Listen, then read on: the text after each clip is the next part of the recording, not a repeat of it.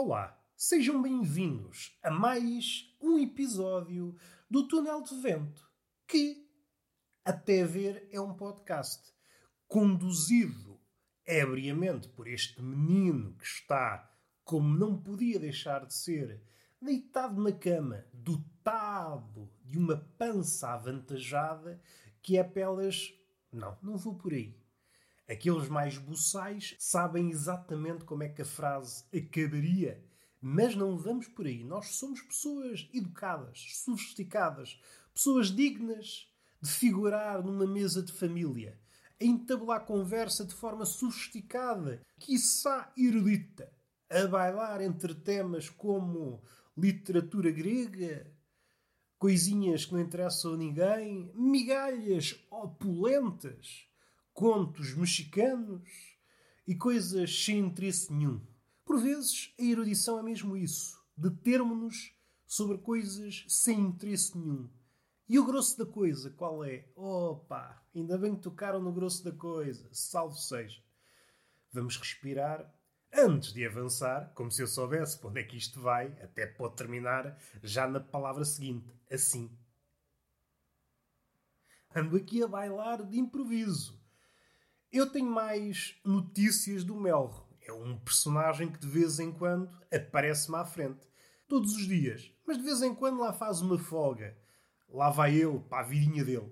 E ontem apareceu-me, exatamente no mesmo sítio, a fazer pouco de mim ou se não meter-se comigo. Mas eu suspeito que ele gosta de fazer pouco de mim. Vai exatamente, normalmente pousa sempre no mesmo sítio, fica à minha frente, sendo que entre mim e o Melro há um vidro. A questão é, qual de nós dois, eu, personagem de carne e bípede, Homo sapiens sapiens, se bem que dispenso bem o segundo sapiens, eu sou uma pessoa humilde. Fico bem com Homo sapiens, aliás, eu fico bem só com Homo.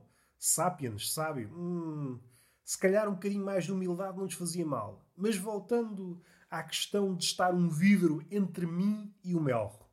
Quem é que está enjaulado?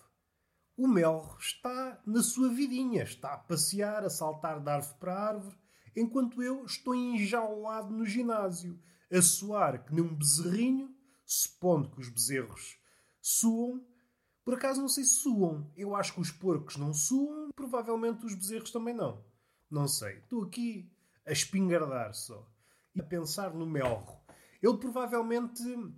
Ele provavelmente observa-me segundo essa lógica. Está a ver um animal enjaulado. É por isso que ele se detém sempre no mesmo sítio. Eu sou o animal preferido do melro. Ele, sempre que pode, está ali na sua vidinha, vê, olha, o gordalhufo está na passadeira. Vamos lá observá-lo. E ali fica pasmado, embasbacado, como se fosse um pássaro empalhado. Fica ali, fica ali. Muitas vezes é isso que acontece, como eu referi no episódio anterior. Às vezes fica ao pé da rede, outras aproxima-se mesmo de mim, quase a palmos de mim. Eu quase que lhe conseguia jogar a mão se não tivesse o vidro. E fica ali a observar-me. Não quero humanizar o pássaro, eu, quando muito, humanizo a pássara, mas isso são outros 500, segundo disse a prostituta, e eu agora já enverdei pela marotice. Vamos ao meorro. E eu não quero humanizar o meorro, mas eu acho que ele me observa com uma espécie de curiosidade humana. Há de refletir, mas quem é este espécime gordalhufo que se passeia numa passadeira? E começa a engendrar coisinhas na cabeça. Que sentido faz correr e permanecer no mesmo sítio? é provavelmente, isto tem do Melro, é provavelmente das coisas mais estúpidas que eu já vi. E é isso que agrada ao Melro. Vi estupidez em atividade. Olha, um gordalhufo que corre, corre e fica gordalhufo e anda a correr sem sair do mesmo sítio. No fim de contas, o Melro a rir-se por dentro. Este menino que faz parte da espécie que se acha superior, no fim de contas, é igual ao hamster que anda na sua rodinha é igual, é igual. é, é igual. Tirando a parte de ser mais roliço que o hamster. É mais gordo e fode menos que o hamster. O hamster é um fudilhão. Empudendo, é um fudilhão. Empudendo, o hamster é um Zezé Camarinha. Mas não era por aqui que eu queria ir. Isto é apenas uma parte no que diz respeito ao Melro. O Melro pousou do lado de fora, como é costume, à minha frente, com aquilo que eu suspeito ser uma traça, um bicho qualquer, Não consegui ver ao certo o que é que ele tinha no bico. Não sei se o melro é insectívoro, não faço ideia, provavelmente é. Às tantas é um calívoro, como calha. Este humor, é isto, não digo a ninguém que isto foi uma piada. Até parece mal. E o que é que ele fez? Estacou um bocadinho, ficou quieto, como é costume, e às tantas começou ali a fazer sapateado no meio da brita. Pequenas pedrinhas a saltar e ele a andar de um lado para o outro. Sem qualquer motivo aparente. Pelo menos para mim eu não consegui detectar o porquê dele estar a dançar. Cá para mim estava a tentar alegrar-me. Viu a minha cara de sofrimento enquanto gordalhufo a tentar correr na passadeira e pensou: vou alegrar esta criatura que já me deu tantas alegrias. Gosto tanto de ver este menino. Vou fazer aqui o meu número de espetáculo. Traça no bico e vá sapateado de melro. Muito agradável. Tive ali um minuto a sapatear de um lado para o outro, a mandar pedras para um lado e para o outro, e depois foi à sua vida. Deve ter pensado: ok, não me pagam para mais, agora vou dar este pitel aos meus filhotes. Não faço ideia se é época de filhotes dos melros, não faço ideia. É capaz de ser. Agora pensando bem, eu há dias estava a dar a minha volta e vi um casal de melros ali naquelas, naquelas danças de acasalamento. A fazer aquelas danças, queres, não queres? Já queres, gostas de carne, gostas. Não sei em que altura é que os melros acasalam, não sei, não faço ideia, não vou. Supostamente será agora, não é? Supostamente grande parte dos pássaros e das aves fornicam, fornicam para que a espécie não se extinga por esta altura, pela primavera, até ao verão, mais ou menos nesta altura. Isto é o melro. Agora vamos tocar no pardal, que também já falei aqui algumas vezes, que é o pardal, aliás, é um casal de pardais. Habita, ou pelo menos frequenta, é melhor isso, frequenta porque a casa fica fora da taberna. E frequenta muito a esplanada dessa taberna. Esse casal frequenta a taberna. Mais a fêmea, o macho é mais esquivo, mas passam lá muito tempo. E quanto mais pessoas há, normalmente mais tempo passam porque sabem, são pardais, mas não são parvos, que é sinónimo de mais migalhas. Esta é uma frase que não vem na Bíblia. Mais pessoas, mais migalhas. Isto é o ensinamento do pardal. Se ele soubesse falar, era a primeira coisa que dizia: Meu amigo, mais pessoas, mais migalhas. E eu, como resposta, dizia-lhe: Olha, tem cuidado, onde há pessoas há merda. Ah, não me estás a dar novidade nenhuma. E ia embora. O que é que sucede? Há duas coisas aqui que eu quero falar do pardal. Uma é que ele normalmente fica na esplanada, a não ser, a não ser que não haja ninguém na esplanada e que as pessoas estejam no interior. Aí o pardal pensa: então não está aqui ninguém na esplanada? E entra, entra lá dentro a ver, então, mas isto é o quê? Agora obrigam-me a entrar num recinto fechado? Passem para cá as migalhas, não há problema, senão cago-vos em cima. e é muito engraçado ver o pardal a entrar, a saltar, tic, tic, tic, tic, a ver, olhar para dentro, então, mas que é isto? Então, mas agora não sentam lá fora? Obrigam-me a fazer uma viagem maior? Se ele falasse, era isso que ele dizia. Só faltava ter duas pistolinhas como se fosse um cowboy.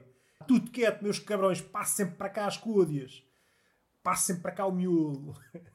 Isto é uma coisa engraçada. O pardal só entra na taberna se não houver ninguém na esplanada. Normalmente a fêmea, o macho só vem se houver muita abundância. A fêmea é a batedora. Vamos comer! E o macho trabalha aí, fêmea. Se houver muita coisa, o macho pensa, hum, se calhar vou também. E outra coisa curiosa no, no Pardal é que o Pardal se aventurou a levar mais que a conta. Normalmente é muito seletivo. Às vezes come ali, outras vezes leva para o ninho.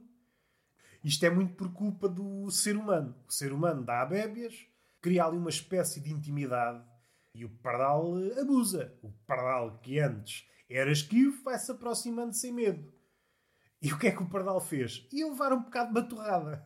Uh, estão a ver o pão de forma quando é dividido em três. E ele levar um terço de uma torrada. Lá ia ele. Só que o peso era demasiado, ele não conseguiu levar. Então aterrou. Fez-me lembrar o pardal em cima desse terço de torrada. Fez-me lembrar um surfista. Estava a imaginar o pardal. Era a ideia do pardal. Ele não queria comer o terço de torrada. Ele queria ser surfista. Levar a torrada para a praia e fazer surf e comer sardinhas. Era o que ele queria. É pá, rimo bastante. Isto é o quê? Isto é gula. É ter os olhos maiores que a barriguinha.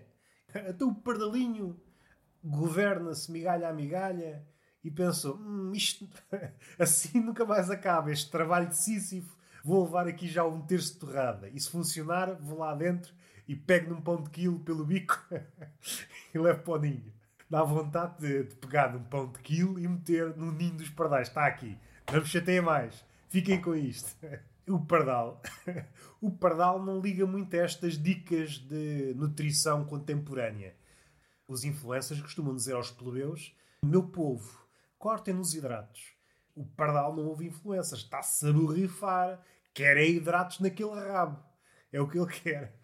E está terminado. E acho que já chega de falar de pardais e de melros. Foi uma parte da passarada. E agora só faltava, para compor o ramalhete, falar de pássaras, que é como quem diz, de conaça. Estou a brincar. Completamente gratuito, mas vocês têm de perceber que o túnel de vento é a arena de um pensador livre. Eu ando aqui a bailar de uma ponta à outra do espectro. Eu não abdico de usar a língua na sua plenitude. Isto fica muito bem numa palestra, mas também fica muito bem no prelúdio do minete. Se bem que, nessas alturas, devemos refriar a erudição. A erudição, quanto a mim, tem esse condão de secar e de murchar verga e cona. Não é respectivamente, porque eu já não me lembro da ordem. Vocês percebem, vocês que são mais espertos do que eu, sabem aquilo que eu quero dizer. Falei de Cona, a cabeça fugiu. Olha, já que estamos a falar de Cona, o que é que podemos pagar mais? Salvo seja. Falar do homem, do homem maiúsculo, mas do homem minúsculo também. Uma coisa não anda longe da outra. E pensar nesta coisa do realismo, do envelhecimento. Temos de olhar para o envelhecimento como se fosse uma manifestação artística. O homem contemporâneo, o homem adulto e até o, o catraio normalmente despreza o velho, olha com desdém, percebe que aquilo é o resultado desta caminhada que nós chamamos vida. E tudo aquilo que nos causa um certo conflito, desprezamos, varremos para debaixo do tapete. Seja a velhice, seja a morte, seja assim um problema mais graúdo. E às vezes não é preciso ser tão graúdo. Varremos tudo para debaixo do tapete. Sendo que o tapete antes era uma planície e agora é uma cordilheira. É a Cordilheira dos Andes, cheio de montanhas. Mas não é por aí que nós queremos ir. Quer olhar para o envelhecimento enquanto arte. E isto não vai ser gratuito. Nós olhamos para o corpo. Imaginem um homem nu, uma mulher nua, com uma certa idade com uma idade provecta, como dizem os escritores. Tinha uma idade assim avançada. O que é que é uma idade avançada? É uma idade que está em posição de marcar golo. Dois velhotes, nus, e o que é que podemos perceber? É que está tudo descaído. Está tudo descaído. Observando melhor, percebemos que a gravidade tem obra feita. Trabalhou o corpo do homem e da mulher de idade avançada até mais não. Do ponto de vista da arte, podemos dizer que, inicialmente, nas primeiras décadas de vida, o homem e a mulher são figuras realistas. São figuras realistas. Mas à medida que a idade passa, vão se tornando figuras cada vez mais surrealistas.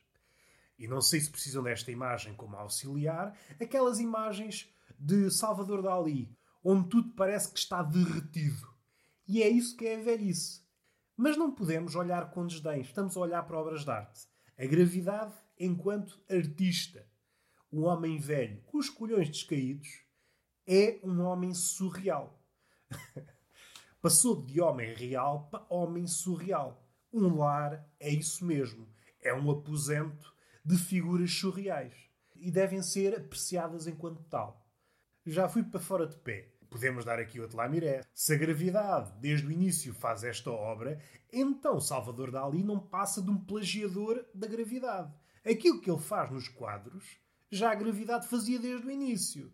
Há aqui um mal-entendido. Ah, Salvador Dali é um gênio. Não. Aquilo que ele fez já estava feito. Foi copiar. Foi apenas copiar aquilo que a gravidade fazia. Pensem nisto. Fiquem com esta. Um velho é um homem surreal. E terminamos assim, na arena da arte, na arena da beleza. Tudo é bonito à sua maneira. É preciso é que o olho esteja treinado para ver a beleza. E terminamos o episódio de hoje. Está feito. Beijinho na boca e palmada pedagógica numa das nádegas. Até à próxima.